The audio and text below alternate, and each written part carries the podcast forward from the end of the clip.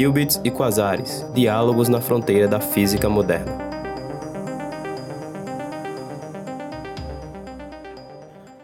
Eu sou Vanderlei Banhato, muito obrigado pela sua presença aqui no nosso podcast. Nós estamos recebendo o professor Vanderlei aqui num evento do Instituto Internacional de Física voltado para professores do ensino médio, mas a gente queria começar conversando um pouquinho sobre a sua carreira. Saber como é que surgiu o seu interesse é, pela ciência. Isso foi um pouco assim presente na sua vida? Bom, eu que agradeço estar aqui presente. É um prazer sempre vir aqui ao Rio Grande do Norte, principalmente ao Instituto de, de Física, né? Que vem fazendo um trabalho internacional muito bom. O meu interesse pela ciência, eu acho que o meu interesse pela ciência sempre teve comigo, né? Eu sou filho de família imigrante, meus avós são italianos e foram sempre operários, né? E sempre valorizaram a educação. Então, nós somos aqueles que não tivemos que trabalhar na infância, embora os pais trabalhavam muito. E sempre fomos eh, motivados a estudar. E, obviamente, isso não quer dizer que o interesse da ciência está ligado, mas ele está um pouco, porque a gente tem que descobrir nas coisas né, a, a, a apreciação, tem que descobrir é, nas coisas, o, o, valor da natureza e o porquê que elas acontecem dessa forma. Então, nesse sentido, eu sempre realmente eu tive vinculado ao, ao interesse, a querer fazer ciência. É, no passado, existia uma instituição em São Paulo que chamava-se IBEC e o FUNBEC. Eram duas instituições e um dos congressos que eles realizavam era o Congresso Jovens Cientistas, onde eles pegavam alunos do hoje ensino fundamental e médio e montava um congresso onde você tinha que mostrar suas pesquisas. E eu, desde os 14 anos, um pouco antes, desculpa, desde os 13, eu participava. É, obviamente eu estava num contexto que os professores não orientavam muito, então a gente fazia trabalhos nós mesmos, né? E eu me lembro até hoje que tem uma edição da revista Veja que eu tinha 14 anos e participei do congresso Cientistas de Amanhã é, na presença de professores que hoje viraram colegas, o professor Pisa, o professor Goldenberg. Eles eram os professores que conduziam ali aqueles jovens para esse congresso de jovens cientistas. Então eu sempre tive vontade e curiosidade. Agora, é incrível que a maioria das crianças tem essa curiosidade. Quem que não gosta de ver ciência? Aquilo é uma mágica, não é? A ciência é uma mágica da natureza. E o problema todo é que nós temos que estar alerta, nós adultos, né, e principalmente os professores, para fazer com que ele entenda que aquilo é uma grande atração, aquilo dá um prazer enorme. E nesse ponto eu tive felicidade de ter alguns professores de ciência na rede pública, nunca, nunca estudei em, em escola privada na minha vida, e eu tive a, felicidade de ter professores que, mesmo dentro já das condições não tão favoráveis, né? Na década de 60 as coisas também não eram tão favoráveis, 60, 70. Nós já estávamos numa situação que as escolas não tinham tantas coisas, né? Então eu tive a felicidade de ter professores que, é, de alguma maneira, motivavam a gente a colecionar folhas, colecionar flores, tentar entender a cor das coisas, não é? Então, o que também me mostra o quão importante é o professor. Não tem ninguém que vai para a ciência que não tem lá no seu íntimo né, a, aquela pessoa que foi chave. Mesmo Newton, né? Ele disse que foi aquele tio dele e um professor lá da escola que ele foi, escola fundamental, equivalente, que despertou nele o interesse. Então, por isso que é importante o professor, né? O professor não é um, um indivíduo que está na sala de aula para controlar as coisas só. Ele é um indivíduo que dá caminhos, ele é um, um desbravador, ele é um bandeirante das vocações científicas, mesmo que ele não seja um cientista, mesmo que às vezes ele saiba pouco do que ele está fazendo. Então, é por isso que nós estamos aqui reunindo professores de ciência e tal, por acreditar que eles são as flechas que indicam o local correto para vocações científicas e também para a valorização da ciência. E aí, professor, na graduação você pegou dois caminhos, mas você tem uma graduação como físico, mas como engenheiro de materiais. Você é mais físico ou mais engenheiro? Ah, eu sou mais físico, sempre fui mais físico. Mesmo como engenheiro, eu fui físico. E a história é assim: naquela época, nós estamos falando em 76, você podia prestar mais do que um vestibular. E é, algumas pessoas me diziam, como dizem para todos, que como físico as chances são muito pequenas. Coisa que eu vim aprender que não é verdade. Pelo contrário, eu tenho amigos engenheiros empregados, mas não tenho amigos físicos empregados. E então eu prestei dois vestibulares. Eu fiz o primeiro exame da FUVEST. Quando mudou, era CCEM, Mapofei, CCEA. Vocês nem lembram disso, né? E aí mudou para FUVEST, no estado de São Paulo. Então eu fiz aquele primeiro exame, que era um exame escrito, mais elaborado. Os outros eram testes, todo múltipla escolha. E aí então eu tive a felicidade, né? Não sei se foi sorte também, de entrar na, na, na USP, que eu queria física, e entrar na Universidade Federal, que era engenharia de materiais.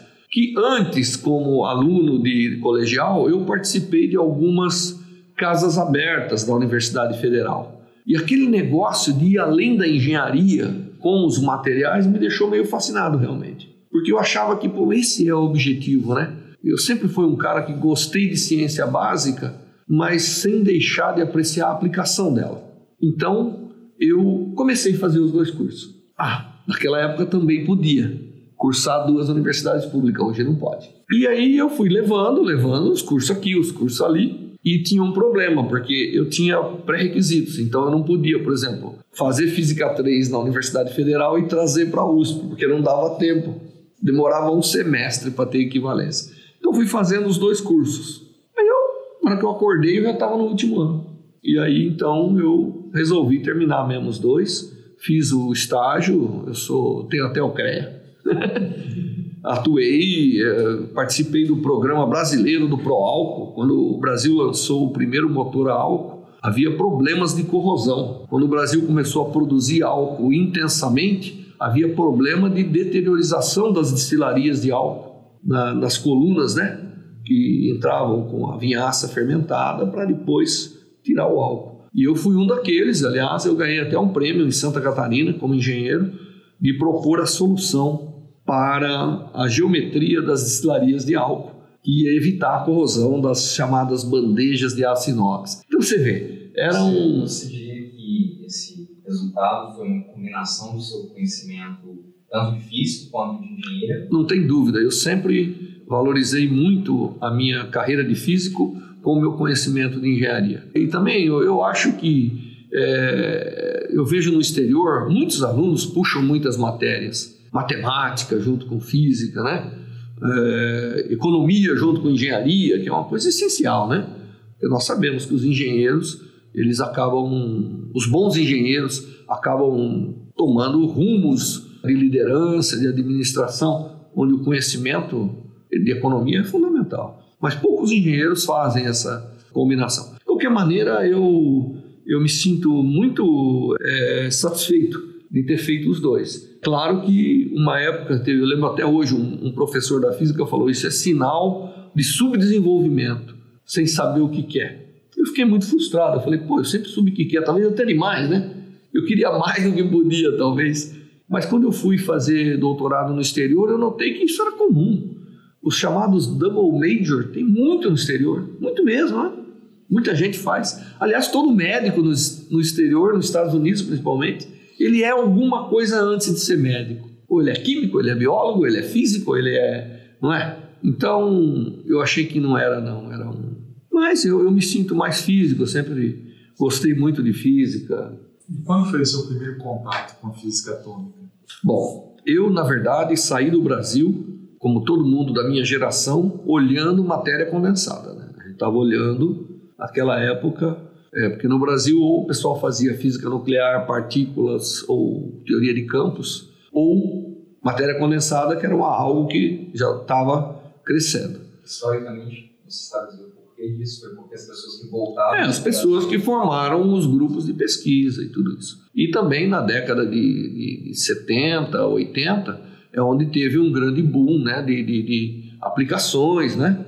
na matéria condensada, todas essas coisas que a gente vê hoje nasceram naquela época, né? Você pode dar um exemplo de algum? Ah, o cristal líquido, por exemplo, é algo que começou naquela época. Coletor solar, algo que começou naquela época. É, as fotocélulas, tudo isso. Então, consequência direta de Conse... Isso. Foi quando começou, de fato, uma grande é, motivação para se usar os aspectos fundamentais. Então, eu fui para o MIT e eu cheguei no MIT sem ter um orientador. Eu não sou daqueles que foi com orientador. Eu fiz meu GRF, estudo, fui aceito no MIT. Cheguei lá, eu me sentia assim tão acanhado, né? Você via aquelas pessoas, você falava, puxa, aqui deve estar, eu estou aqui por acaso, eu não pertenço. Mas logo começou os cursos e lá nos Estados Unidos tinha uma coisa interessante. Quando você começa, você tem três meses para fazer um exame, não importa de onde você veio. Chama-se preliminary. E você faz esse exame, e esse exame não vale nada, exceto determinar que cursos você vai ter que fazer. Tá certo? E eu fiz o preliminar, mas eu já tinha mestrado no Brasil. Então você imagina que as coisas básicas de mecânica, de quântica, eletromagnetismo, eu tinha vantagem. E eu fui muito bem. E aí eu fui procurado por um professor, que é o professor David Pritchard, que trabalhava junto com Daniel Kleppner, e falou: pô, nós temos aqui um problema interessante. Eu vi que ele viu que o meu interesse era matéria condensada, mas ele falou assim: aqui eu tenho um problema interessante que pode vir a ser matéria condensada. Eu perguntei: e o que, é isso? Ele falou assim: resfriar e aprisionar átomos. Estou falando verdade, até arrepia. E eu falei: mas como que isso vai virar matéria condensada? Ele falou: chama-se condensação de Bose-Einstein. Isso eu estou falando em 1983. Aí eu, eu realmente gostei daquilo. E eu então entrei para fazer átomos frios e condensados de Bose-Einstein. E a minha tese, então foi o meu primeiro contato. A minha tese acabou sendo uma, a primeira tese praticamente em átomos frios no MIT. Experimental. Experimental, é, experimental. E era uma época que estava começando essa área de átomos frios, né? E eu tive a sorte de estar num grupo que de lá nasceram acho que seis já prêmio Nobel, né?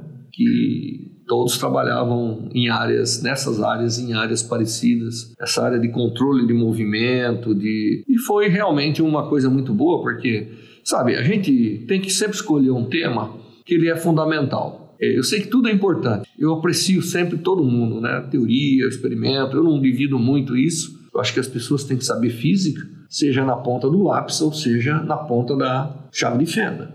A física é a mesma que está ali envolvida. Então, muda o instrumento com a mesma ideia, com o mesmo conceito. Então eu nunca, tanto é que eu fiz curso, eu fiz um curso de astrofísica no meu, no meu doutorado com o Alan Guth, que é o cara aí, um cara importante. Até hoje, há um, ano retrasado, eu fui lá né, no, no memorial do, do, Norman Ramsey, que faleceu em Harvard, eu fui convidado para participar, e eu conversei com o Alan Guth, ele, ele se lembra, as pessoas lembram da gente você se sente importante. então, é, esse era o contexto e eu, eu sempre acho que fazer coisa fundamental, você nunca vai se arrepender. Né? Eu, eu não acredito na aplicação da ciência sem fundamento. Então, eu não acredito em projetos que não valorizam simultaneamente a construção dos pilares da física. Tanto é que o instituto ou a instituição que não tem a física básica não é uma instituição de grande credibilidade. E isso a história diz, né? As instituições que fazem inovação tecnológica, que vêm com as novas tecnologias, são aquelas que fazem mais física básica, né? Cambridge, pô, não preciso dizer o que saiu de Cambridge? Ou o próprio MIT, ou as Berkeley, Stanford, uh, Caltech, uh, Oxford, uh, e aí vai para um mundo de universidades que temos. E aqui no Brasil o exemplo continua. Ou você constrói a ciência em bases sólidas, ou você, na verdade, não faz ciência. Falar nisso, como foi a sua experiência de trazer o que você aprendeu nos Estados Unidos para o Brasil e montar um experimento de condensação de Bose-Einstein em São Carlos? Ô, Rodrigo, eu sou uma pessoa sortuda. Talvez eu seja um dos poucos alunos que se defendeu seu doutorado, teve oportunidade de ficar nos Estados Unidos, mas veio. Mas o dia que eu desci do avião, eu tinha dinheiro no banco para fazer pesquisa. Quando eu era aluno, eu mandei um projetinho para o CNPq e meu orientador e o Dan Kleppner escreveram uma carta sobre provavelmente uma carta. Eu nunca li o conteúdo da carta. Na época, eram membros do comitê do CNPq, duas pessoas que viraram muito amigos e lembram perfeitamente da história, que era o Rios Leite, de Recife, e da Universidade Federal do Rio de Janeiro, a Belita Coller. Eles eram dois membros do comitê. E eles se lembram até hoje que chegou um projetinho e eles falaram: não, vamos dar prioridade. Então você imagine, eu não tinha ainda defendido meu doutorado, recebi uma carta do CNPq que teria no banco uma quantidade de dinheiro que eu não me lembro exatamente, mas seria equivalente hoje a uns talvez 250 mil reais. Então eu me coloquei numa posição que seria impensável para mim não vir para o Brasil e tentar. E eu então acho que vim e você sempre tinha essa ideia de voltar. Ah, sempre. Sempre tinha essa ideia de voltar. Eu na verdade. só me incentiva mais. Então, é, eu na verdade, quando fui para o exterior, meu sonho era ir para Cambridge. Cambridge, Inglaterra, não Cambridge, Massachusetts. Tanto é que eu fui aceito no, no Queen's College. E eu então, naquela época, eles não davam a passagem para você, você comprava a sua passagem. E eu me lembro que eu comprei a minha passagem para ir para Cambridge, Cambridge, Inglaterra. Hoje eu percebo que eu teria feito um, um, erro, porque eu pude ter a oportunidade de participar da formação de uma área, do desenvolvimento de uma área, que é essa área de átomos frios e todo o seu desdobramento. Então, é, foi assim que aconteceu. É, professor, você podia falar um pouquinho sobre o seu trabalho lá no Instituto Nacional de Ciência e Tecnologia de Óptica e Fotônica? É, eu, eu, uma das coisas que sempre incomoda a gente é o, os experimentos anuais, né? A física, tanto a física teórica quanto a experimental, ela tem que ter projeto, ela tem que ter rota, é que nem uma viagem, né? Você vai explorar o desconhecido. Quem explora o desconhecido nem sempre tem a data precisa do fim. Então eu sempre acreditei que os projetos tinham que ter duração um pouco maior do que um ano, né? A mim sempre me incomodou todo ano ter que fazer o mesmo projeto e dizer que eu estava em progresso.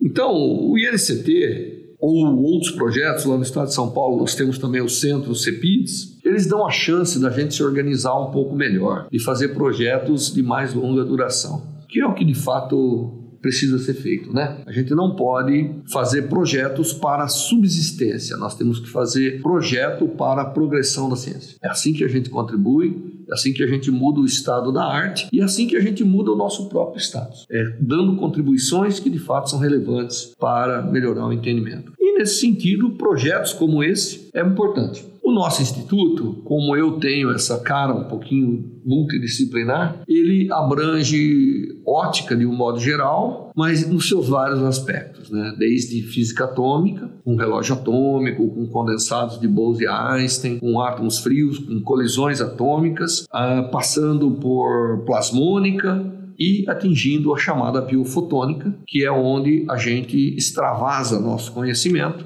nas aplicações. Eu costumo dizer que eu sou um físico atômico dentro da célula, porque o que a gente faz é uma física atômico-molecular dentro da célula. E eu acho que é importante isso, né? Mas eu jamais deixei e nem passou pela minha mente que eu substituiria os meus trabalhos em física atômica com pela biofotônica. Pelo contrário, a biofotônica me permite dar uma contribuição que os colegas ligados à, área da saúde, porque a biofotônica é ótica a serviço da, das ciências da vida. É como que a gente pode ver melhor as coisas ou como a gente pode tratar melhor as coisas utilizando luz, né? Então, a gente conseguiu construir um grupo eu acredito, não ainda na, na, sua plenitude, mas que vem dando contribuições interessantes nessa área do uso da física, principalmente da ótica e da física atômica. Você não pode falar em ciências da vida sem falar em átomo e moléculas. Isso não, não, não, cabe. Então, eu acho que a combinação está sendo boa. É, as pessoas demoram, a gente demora,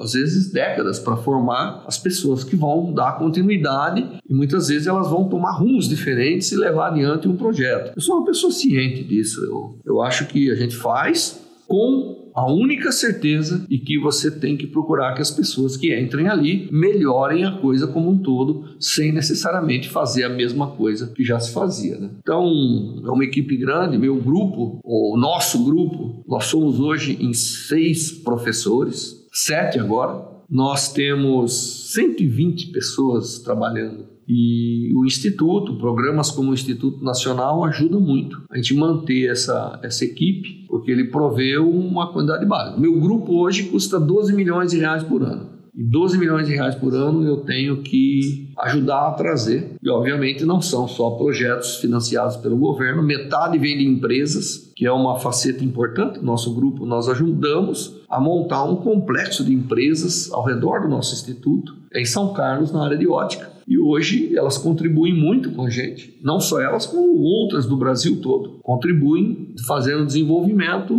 fazendo inovação tecnológica com conhecimento básico, montamos até um laboratório. Isso ajuda muito. Eu acho que é, desde criancinha eu escuto dizer as empresas têm que valorizar a ciência. Bom, elas estão valorizando agora. É bom a gente abrir as portas, recebê-las bem e, mais importante, dar o retorno. Essa, essa colaboração indústria e ciência, universidade, é algo que é uma tendência internacional há muito tempo. Né? Você certamente foi um dos pioneiros aqui no Brasil, mas assim, a gente ainda é muito, é, é muito pequeno esse contato hoje em dia dentro do Brasil. É. Qual é a sua opinião? O que a gente pode fazer para melhorar ou estender esse, essas colaborações? Eu queria acrescentar uma coisa, essa pergunta do Rafael, perguntar se as legislações acabam atrapalhando isso, tá? de impedir uma, uma maior facilidade de contatar as instituições públicas, as universidades com as empresas privadas para fazer colaboração é, no campo científico.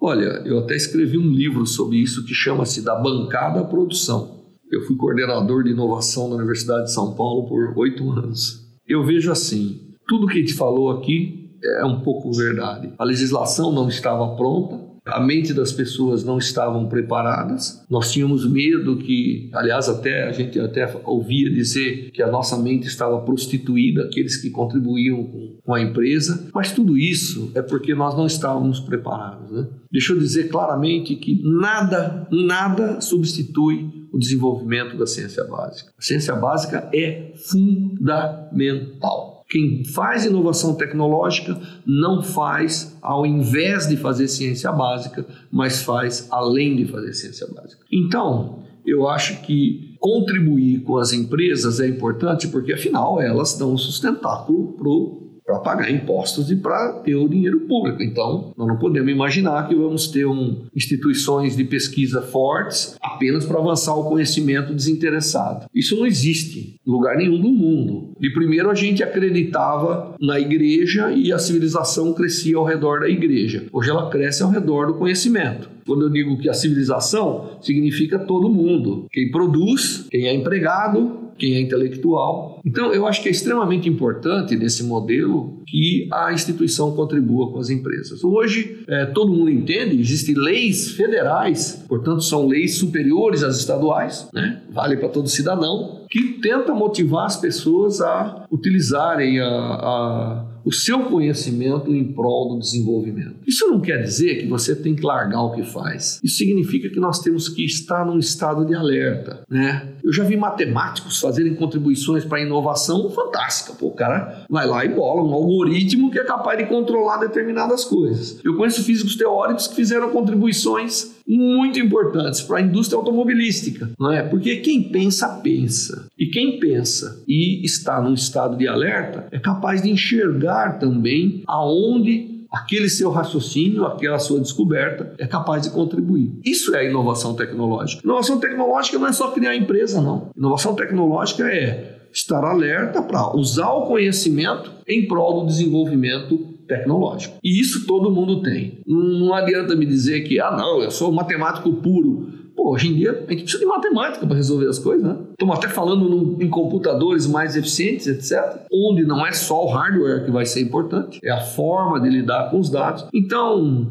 é, não há conflito, na verdade. Agora, nós brasileiros passamos por um período sem entender muito bem, porque não tínhamos tradição, não é? fomos criados num regime político onde tínhamos que fazer a nossa parte e nada mais, mas agora eu acho que a liberdade é, veio e você pode contribuir e eu acho que todos devem, todos devem contribuir porque quando possível sem penalizar aqueles que não contribuem. Mas se ninguém contribuir, nós não vamos sair da situação. Mas eu percebo que muita gente contribui e eu sou contra a ideia de que você tem que começar uma instituição para ser ligada à inovação tecnológica. Isso tem que ser natural, isso tem que nascer naturalmente desse contexto. E aqui, por exemplo, no Rio Grande do Norte, a última vez que eu estive aqui, eu dei uma, um seminário sobre inovação tecnológica. Eu percebo que todo mundo está, de alguma maneira, eh, olhando na mesma direção. É necessário, de fato, usar as oportunidades. Mas, olha, nós temos que produzir boas mentes, nós temos que produzir boas cabeças, nós temos que trabalhar nos temas relevantes. Tudo isso virá.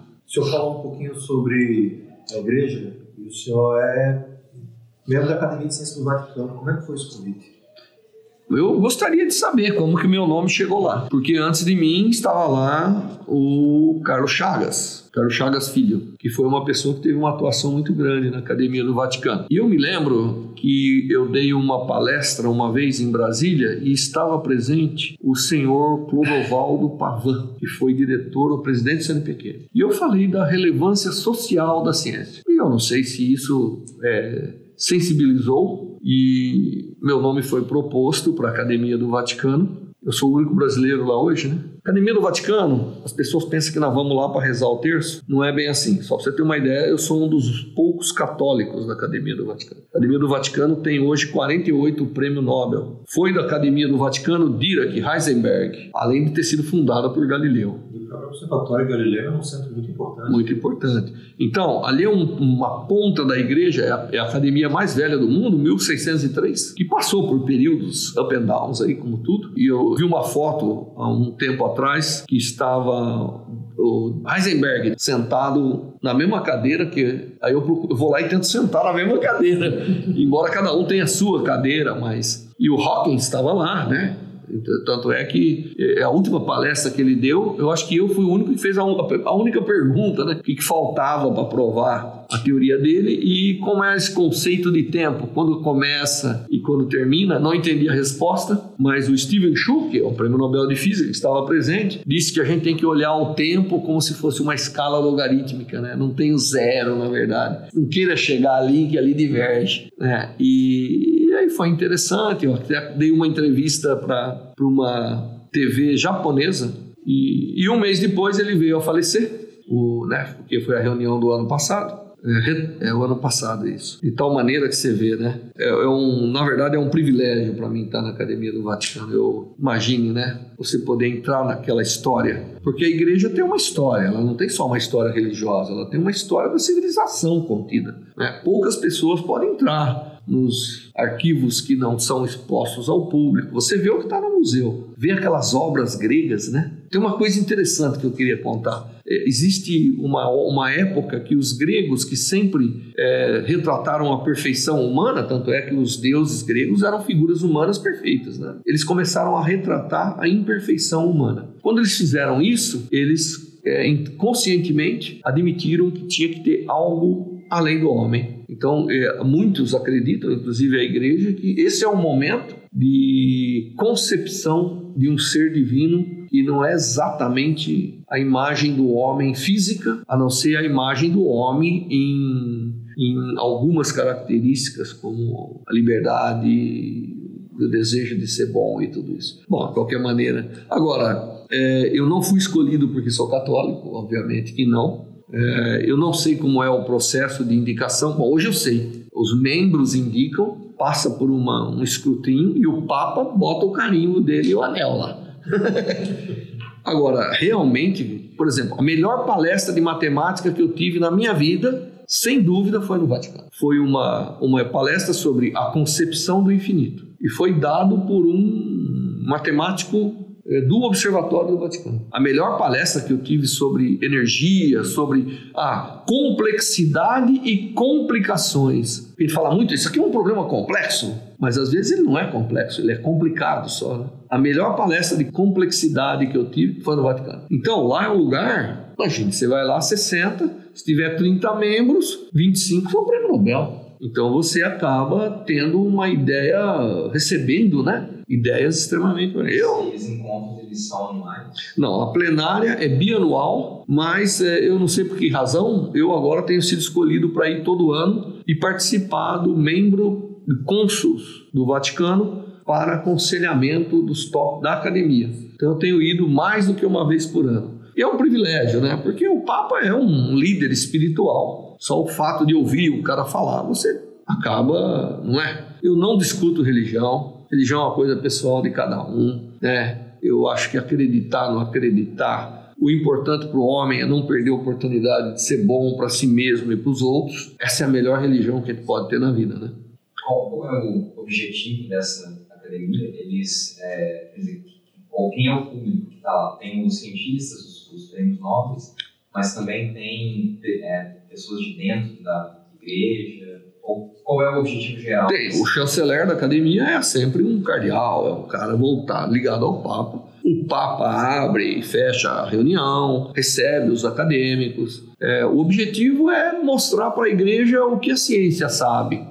Nós não estamos lá para provar nada, nós estamos lá para dizer o que é importante. Vou dar alguns exemplos. Hoje a academia está profundamente envolvida na melhoria da qualidade de vida. Então, o Papa, por exemplo, ele, ele determinou que a academia, por favor, nos ajude coisas relacionadas como, por exemplo, transplante de órgãos. Por que, que os países subdesenvolvidos estão vendendo órgãos? Eles não têm necessidade de transplante lá? Ou será que é possível criar um esquema onde doadores do mundo inteiro e receptores do mundo inteiro fazem parte de uma grande. Entenderam? São coisas humanitárias e são tópicos importantes. Comida. O Vaticano quer saber o que a ciência vai contribuir. Meio ambiente. O que a ciência contribui? Como que ela enxerga todo esse problema? Então, a Igreja Católica, eu acho que isso é histórico, apesar de ter tido conflito, ela sempre procurou estar de acordo com a intelectualidade, com a ciência. Isso é um, é fato, né? Porque muitas universidades surgiram através, através da Igreja Católica. Ela, ela caminha nessa direção, ela quer dar contribuições à, à sociedade, porque ela acredita que a, a, o homem tem que ser melhor com aquilo que ele produz de bom, que é a ciência, né? E tem tantos tópicos que ela, eles estão colocando. Eu estava presente quando foi aconselhado ao Papa reconhecer a teoria da evolução e reconhecer o Big Bang. Até saiu em todos.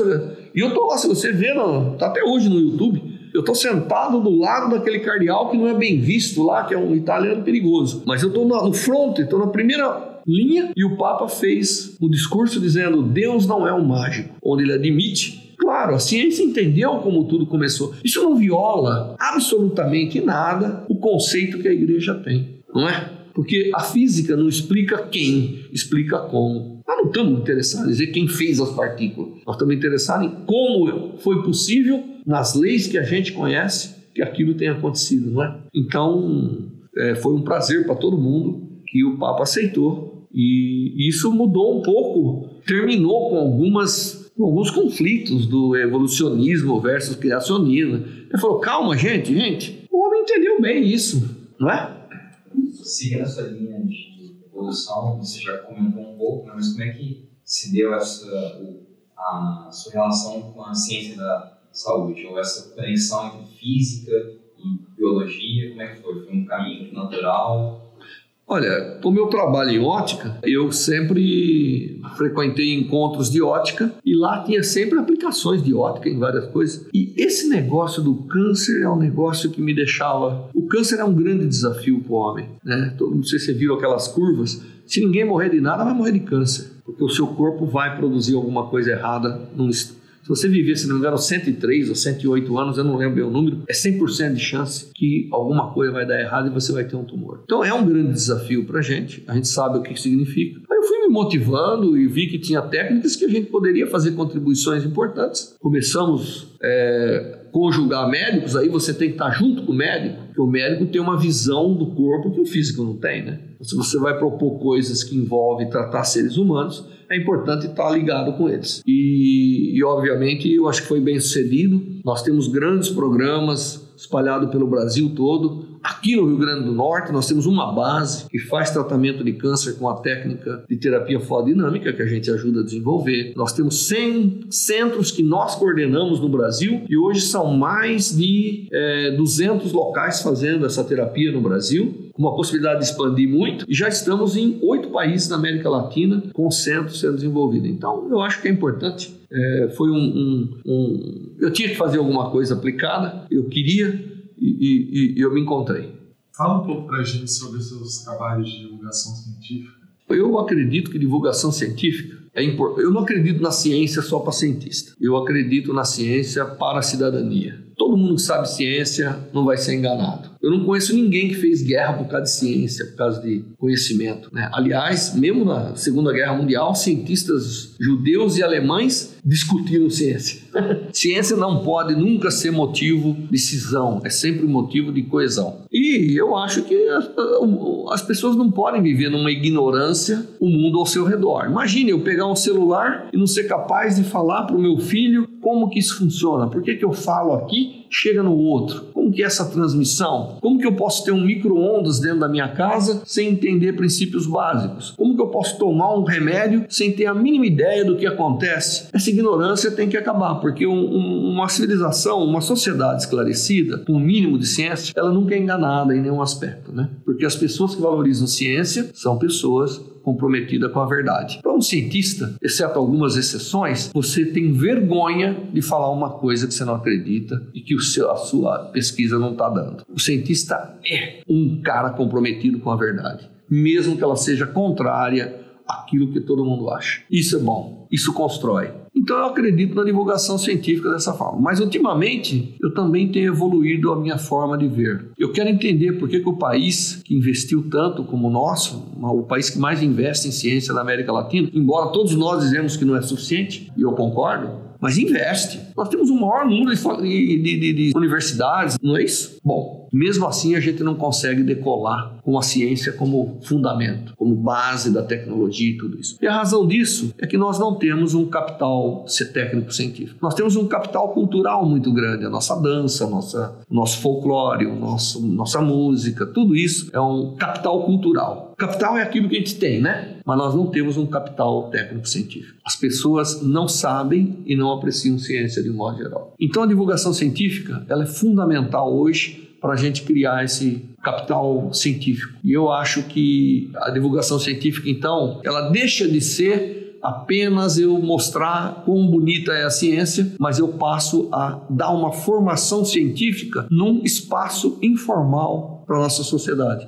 Isso é muito importante, não é? Se todo mundo que sabe ciência fala um pouco de ciência, todo mundo escuta ciência. E se todo mundo escuta um pouco de ciência, todo mundo aprende um pouco. A divulgação hoje no Brasil é, sem dúvida, a nossa opção de ensinar um pouco melhor a ciência para as pessoas e para os estudantes. Não é apenas motivar pessoas para serem cientistas. E nós temos que fazer isso com a mesma seriedade que alguns de nós fazem ciência, não é? Tem que ser uma meta. Professor, uma última pergunta. É o senhor está aqui também por causa de um evento, é, workshop voltado para o ensino da física no ensino médio. Primeiro, como é que foi organizar esse evento? E segundo, o que é que o senhor está tirando dessa visão de diferentes lugares do país sobre o ensino da física? Bem, ensinar física é um desafio, porque as pessoas foram acostumadas que isso é uma coisa difícil, né? O estereotipo do físico é, é uma coisa que as, as pessoas adotaram erradamente. Eles acham que entender física é difícil. Eles praticam física, né? Ninguém duvida aqui que um jogador de futebol sabe física. Ele só não sabe explicar, mas ele sabe na prática. Então, nós temos desafios, nós temos que mostrar para as pessoas que entender que não é difícil, ela não é difícil a física, né? ela exige um esforço pessoal das pessoas, como tudo, né? Mas ela pode ser de todos e deve ter um ensinamento básico. E cada vez mais a tecnologia exige que a gente tenha uma evolução daquilo que ensina, não é? Pô, dá uma olhada hoje como nós estamos ao nosso redor de tecnologia. Se as pessoas estão totalmente alienadas, eles serão pequenos robôs, não é? Você usar um computador sem ter a mínima ideia do que é, como está acontecendo com uma criança, você acaba criando um cara que é incapaz de realmente ele só vai interagir com aquela tecnologia na forma que foi prescrito. Ele não vai construir sua própria visão da interação com aquela máquina. Então, acho que é importantíssimo a gente evoluir, pegar os temas que são relevantes e ensinar. Esse é o desafio. E as pessoas estão fazendo. A minha visão é que pô, o Brasil inteiro está mobilizado. Você não vê professor de física que não quer saber como ensinar melhor os seus alunos. Pelo contrário, aqui está mostrando que todos querem. E se todos querem, isso vai ter que acontecer. E não adianta a gente continuar com aquela. Ah, mas não tem dinheiro suficiente. Quando não tem dinheiro suficiente, a gente faz da melhor maneira que pode. Então agora o que nós estamos discutindo é isso. Como fazer da melhor maneira que pode. Existe um provérbio que diz o seguinte: se você está convencido do, dos porquês, você vai descobrir o como. E é isso que nós estamos na fase. Nós estamos convencidos que temos que aceitar o desafio e ensinar melhor. Temos que descobrir dentro da nossa realidade o como. Porque não haverá uma avalanche de recursos. Não há chance. É princípio de conservação que nós físicos trabalhamos tanto, não é? Claro que poderia haver uma redistribuição melhor, mas nós não vamos abandonar tudo por causa disso. Nós temos que procurar o como agora dentro da realidade que a gente enfrenta. E eu tenho visto soluções muito criativas que aparecem por aí. Então, eu acho que esse evento, o Instituto de Física Teórica aqui internacional, ele dizendo que eventualmente vai estar fazendo um encontro com aqueles que produzem os primeiros passos, né? Estou envolvido nos primeiros passos de quem serão usuário desse instituto. É um, já é um avanço interessante e eu acho que o, o, o saldo é muito positivo, muito positivo. Professor, muito obrigado pela sua participação no nosso podcast. É, queria deixar o espaço para a sua mensagem final aos nossos links. Bem, eu, eu acho que todas as mensagens foram transmitidas na nossa conversa. Eu, eu gostei muito, eu acho que pô, é uma iniciativa bacana, né? A gente poder ouvir o que as pessoas acham. E eu gostei muito, eu, eu tenho certeza que aqui é um local é, que tem essa determinação, né? Quem tem firmeza e determinação vai longe. E vocês estão de parabéns. Eu tenho certeza que vocês são pessoas que irão contribuir muito para a mudança é, que a gente tanto deseja, que é produzir ciência no estado da arte dela e ao mesmo tempo fazer essa ciência ser relevante para a sociedade. Então, vocês estão de parabéns e eu espero viver o suficiente para ver um grande sucesso todo mundo envolvido aqui nessa empreitada terá.